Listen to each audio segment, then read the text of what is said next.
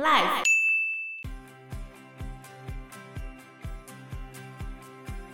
你是不是还是要为你的这个人格做的事情负责呢？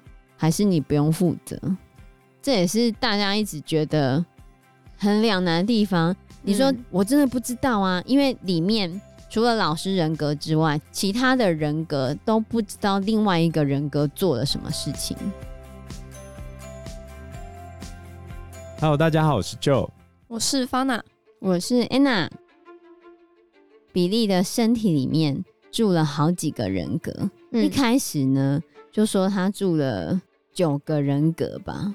根据医生的研究，他之所以会发生这些疾病，应该是在他小时候的童年回忆不是那么好，尤其是他被继父性虐待，他在不断退缩、承受痛苦的情况之下，无形中创造了一些比较负面或者具报复能力的人格出现。其实比利的亲生父亲是自杀的，他继父是个很严厉的人，对他们很严格。然后，可是继父有一天就叫他出去，然后就开始对他做一些不是很 OK 的事情。大了一点之后才发现，就是他继父是在性侵他、性虐待他，然后他就开始出现很多不同的人格，开始分裂。对，然后每一个人格主要是出来帮他承受一些他不想要承受的压力。举例来说，它里面有一个人格呢。是三岁的小女孩，很有可能代表她三岁的时候就已经有一个新的人格出来了。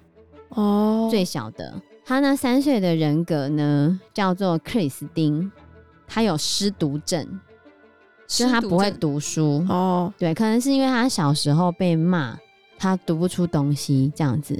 这个小女生呢，她很喜欢画画，然后她是有金色的头发，蓝色的眼珠。然后她里面的人格每一个的长相都不一样，个性也不一样。他们的特征都是他们自己说出来的，还是是别的人格描述的？如果不能讲话的话，就是别人描述嘛。这一个小女生她比较喜欢画花跟蝴蝶，然后能够了解其他人格心中的想法。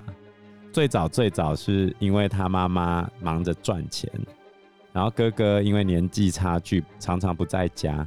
所以比利就开始幻想有一个人陪他玩，那这个正常来说就是一个幻想朋友嘛，啊，只是你长大之后会忘记那个幻想朋友，但是没想到比利他幻想出来的这一个陪他玩耍的人，就是他开始出现其他人格的起始点，后来又因为性虐待的关系遭到刺激，然后就变得人格越来越多。对啊，然后他。里面有几个人格是被允许跟别人交谈的。据他的人格的描述，比利的体内就是很像一个黑暗的空间，中间会有一个 spotlight，就是会有一个大灯，大灯。走去那个大灯底下的话，你就变成是他现在呈现在外面的主人格。我觉得很神奇耶。嗯、那假如。就是在他刚开始分裂人格的时候，就及早发现的话，那这样还有办法挽救，应该说阻止接下来人格分裂吗？可是他会这样子，就代表他一开始家庭不受温暖，嗯、然后没有人在意他，哦、所以他才会一直出现这么多这么多的人格，而且他其实从年轻的时候。就有一直出入少年法庭啊，或者是其他的东西，因为他其实就出现很多状况了。嗯、但是，即便他出入频繁这些地方，他的状况都没有变得比较好啊。而且，他的主人格在十六岁的时候就想要自杀了，因为他觉得他没有办法 handle 他外面的生活。然后之后就出现了其他人格，要保护他这个肉体嘛。里面一个比较重要的人格呢是亚瑟。他是一个很绅士的英国人，他讲话的时候有英国腔，非常纯正的英国腔哦。然后他是第一个发现有其他人格存在，而且他可以决定谁可以站出来讲话。那是在安全的环境中，他才可以管理。如果面临危机的话，就不是他决定的，对，就变成另外一些人决定吗？对。面临危机的时候呢，是另外一个人，叫做雷根。这个雷根呢，他是南斯拉夫人，他还是讲英文的，可是他的英文带有斯拉夫的口音，而且他是个空手道的专家，体力非常的强，有强大的体力，他还可以控制肾上腺素。然后他还是一个共产党员、无神论者，负责保护家庭的成员。所以当遇到困难、遇到危险的时候，雷根这个人格就会浮现。不过雷根曾经犯罪，而且吸毒，有暴力倾向。他也是个色盲，只会画黑白图画。那这种切换啊，就像我刚才讲的，心理学家对于比例的问题分成两派，他是真的病患还是一个罪犯嘛？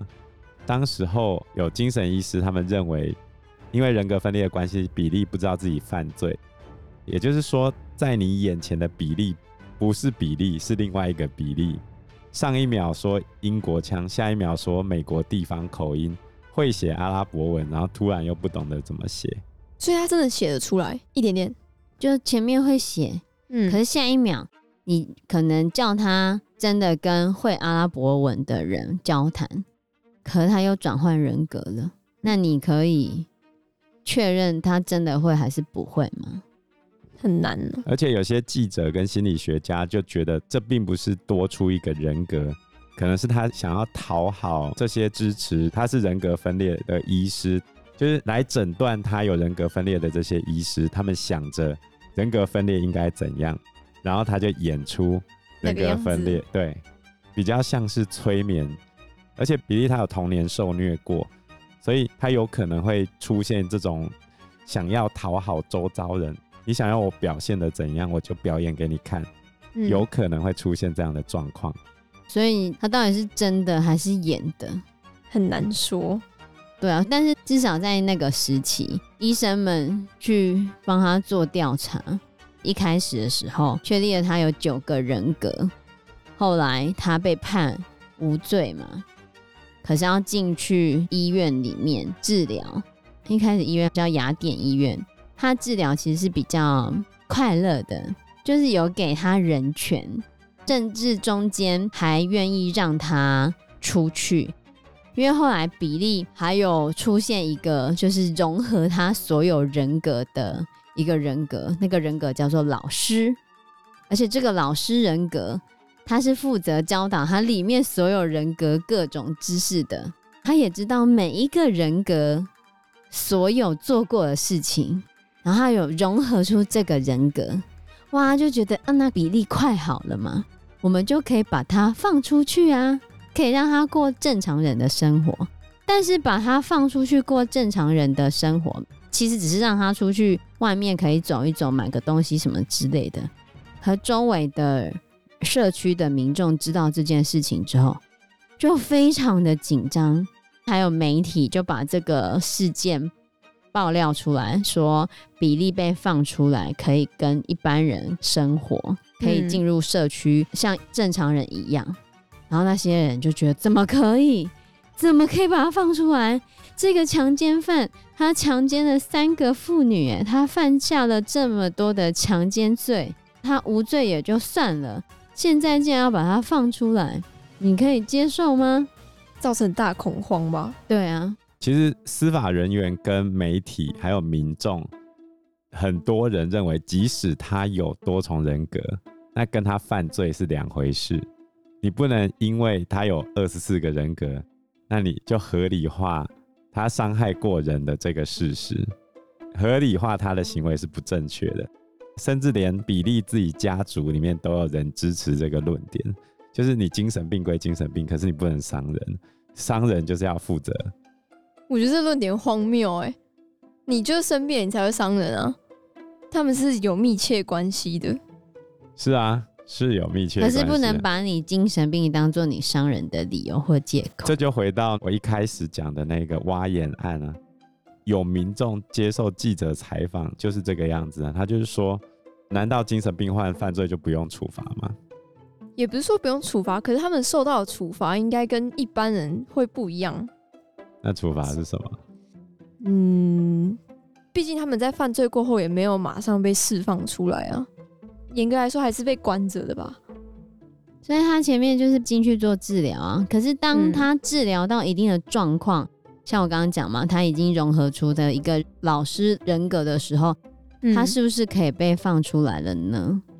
像我们的刑法就规定，如果你行为时因为精神障碍或者其他的心智缺陷，导致你没办法辨识行为违法不罚。然后如果因为这个样子而不罚的话，但是有可能再犯或危害公共安全之余，那就只能让他处以监护嘛。也就是说，如果你今天做了一件可恶指数达到一百分的事情。但是因为你无罪者，就是一百乘以零等于零，就是不构成犯罪啊。问题就是，那这些可能有暴力或犯罪的行为人是精神病患的时候怎么办？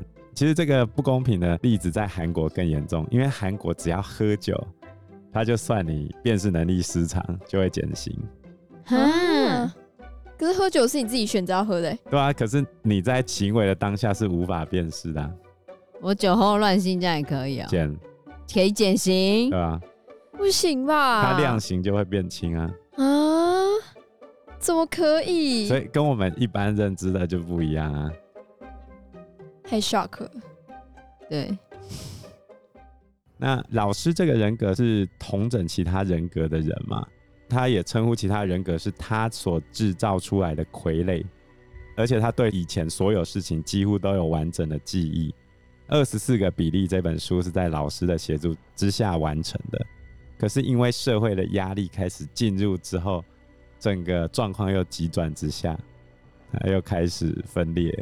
因为他后来他有被转到另外一个比较不好的利马医院，然后那个利马医院里面呢，对精神病患的治疗是很怎么讲？粗糙吗？对，就比较不人道的。而且他还会对那些不听话的病人呢做那个电击治疗。刚刚前面讲嘛，他有一个人格是里根，嗯、他如果变成里根的人格，他就可以脱逃出来。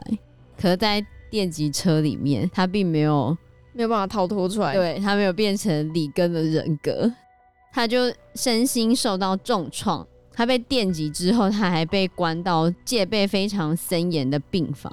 嗯、里面的很多的人格，其实后来都有放弃他的求生的希望，所有的人格几乎都进去沉睡。但后来老师人格还是，他觉得他不甘心向这个利马医院低头，他不想要以死认输，他想要反抗。所以他后面他就有用非常高明的技巧，还有他的沟通的话术，让利马医院认为他已经变得听话了。当他听话之后呢，他就可以从戒备最森严的病房转到比较宽松的病房里面。而且老师的人格还很聪明，他就开始收集医院里面不人道的或者是不法的那些证据，然后就偷偷的记录下来啊，像录下医疗小组开会的内容啊，还有他们常常会给过量的药物，就是要让病人听话。就把这些医院里面做的不法的事情记录下来，然后让他可以有执笔，还有接受探视的权利。有了探视权跟隐私权之后呢，里面的人只要看到比利正在写东西，本来想要打骂某个病患或者是怎样的时候，就不敢。还有他们不恰当的治疗手段啊，他们都很怕会被曝光。就是大概是这样的方式，他还有转换不同的人格，然后来去教导其他的病患要怎么去对抗这个医院。有肾上腺素那个里根就会教大家肉搏技巧，然后教大家去怎么把东西变成武器呀、啊。然后里面还有另外一个人格是亚伦，然后是很友善的，会跟外面的人打交道。要打交道的时候呢，就会再变成亚伦，让亚伦来去说服大家，告诉大家，只要他们可以联系外面，就可以告诉其他人他们在利马医院是怎么被残酷对待的。那些精神病患真的都有学会哦。后来在他们打算暴动的那一天，医院其实他的不法的资料真的有被爆出去，然后医院就被关闭了嘛。嗯、那个利马医院就被移交到俄亥俄州的劳改局去变成监狱。这个原本恶名昭彰的医院就被改制成监狱，然后里面的病患就被再送去其他的医院，他们就没有真的暴动。所以他在医院里面也用他的各个人格来去对抗这个医院。他后面还被转到另外一个司法中心医院，就比较没有被虐待了，嗯、但是换的是他们的食物很糟糕。本来是一个受虐的环境，换、嗯、到另外一个医院不受虐了，可是食物很糟糕，就是很冷冰冰的食物啊，或者很粗糙的食物，哦、然后病患抗议啊，医院也不鸟他们这样子。结果亚伦有没有负责沟通的亚伦这个人格，又集结大家绝食抗议，绝食抗议，对，然后他还写信给当地的媒体。后来他们就得到了温热的食物，那他也是蛮聪明的。对啊，那个老师的人格，对老师的人格，老师还会切换成其他的人格，然后来去处理这些事情。嗯、总而言之，比利他就是跟医院对抗啊，或者是跟什么对抗，这些东西都有被记载下来。就是他跟医院对抗的这些，都写成第二本书，叫做《比利战争》。比利战争里面，就是他从雅典医院，后来到利马医院，然后到后来他是怎么努力不懈，然后让法官撤销原本一开始对他的监控，让他彻底自由的这个部分，就是有记录在那本书里面。后面的比利他是真的有脱离精神病院，然后但是他就。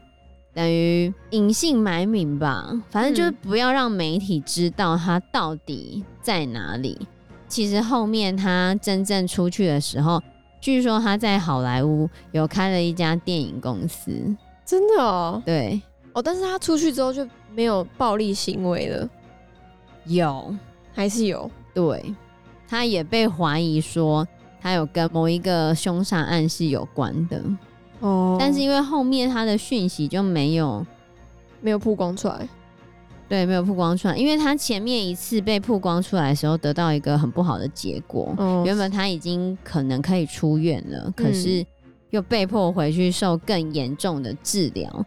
嗯，他觉得不 OK，所以他后面的生活就没有要再让其他人知道就对了，不然好不容易好了。然后可以过正常的生活了，就你又一直被爆料，然后又一直被干扰。不过他现在比利本人已经死掉了啦。他怎么死的？年纪大了就死了，二零一四年的时候死的吧？他活到几岁啊？五十九吧，五十九。那也没活很久哎。他的侄女有照顾他在最后的时候。在书里面，就是比利战争的那个书里面，他是有一个美好的结局的。但是他获释之后，从一九八八年到二零一四年这一段时间都没有音讯，因为他不想要再被媒体发现，因为媒体就会把他的事情爆料出来，会影响他的生活。他觉得他好不容易可以过他想过的生活，不过他最后是有癌症啊，他最后是癌症。它里面虽然到最后它是融合了二十四个人格嘛，就是出现的老师人格，可是他其实获释之后，他还是曾经有沉迷于赌博，还有毒品或者是酗酒，然后他还曾经在好莱坞跟阿诺·施瓦辛格一起玩，一起玩，对，有结伴游玩，因为他有开一间电影公司，哦，对。嗯他也有犯一些轻微的罪行了，也曾经跟刚刚讲跟某个杀人案扯上关系，但是好像没有被判罪，嗯、不知道他到底是不是凶手，就也不得而知，不确知。对，然后他侄女有说，他在死掉的时候啊，他好像有在那边问他侄女说：“你觉得上帝会宽恕我这辈子的所作所为吗？”你觉得我杀了人，上帝会原谅我吗？就似乎在为他的杀人而忏悔这样子。事实上，你不管是你的哪个人格做的这件事情，那毕竟还是其中一个你吧？对，你是不是还是要为你的这个人格做的事情负责呢？还是你不用负责？这也是大家一直觉得很两难的地方。你说我真的不知道啊，因为里面除了老师人格之外，其他的人格都不知道另外一个人格做了什么事情，他们也不会有另外一个人格的记忆。他们可能就是我今天转换了这个记忆之后就，就、欸、哎，为什么我在这里？哎、欸，我发现了钱，可能某一个人格就把这钱拿走，然后就把这钱花掉了。而且他犯下强暴案的那个人格啊，其实是里面一个叫阿达纳的人格，她是一个女同性恋者。女同性恋，对。然后她十九岁，她其实是个很害羞、孤独、内向的人。然后她很会写诗，很会烹调。还很会做家事，然后因为渴望得到爱，所以她就占据了比利的身体，然后犯下了强暴案。她为什么会犯下抢劫、强暴的罪行呢？主要是因为她没有钱嘛，嗯，她没有钱，她就想要去抢个钱这样子。嗯，那要抢钱呢，他就转换成一个会计划抢案的人格。然后计划抢案之后呢，里根的人格可能就出来，然后去把那女生抓起来。可是这时候呢，阿达娜他就偷走了时间，强暴了那些女孩。但其他的人格就说：“我没有强暴她，我只有抢她钱。”嗯，那强暴她的是谁？哦，就后来发现是阿达娜，结果是女性人格做的。对，女同性恋人格犯下的强暴的罪行，抢劫是另外一个。但他的主人格都在沉睡，不知道这件事情。那你觉得谁要来为这件事情负责呢？因为时间关系，我们这一集节目就到这边喽。谢谢大家，谢谢大家，谢谢大家，拜拜，拜拜，拜拜。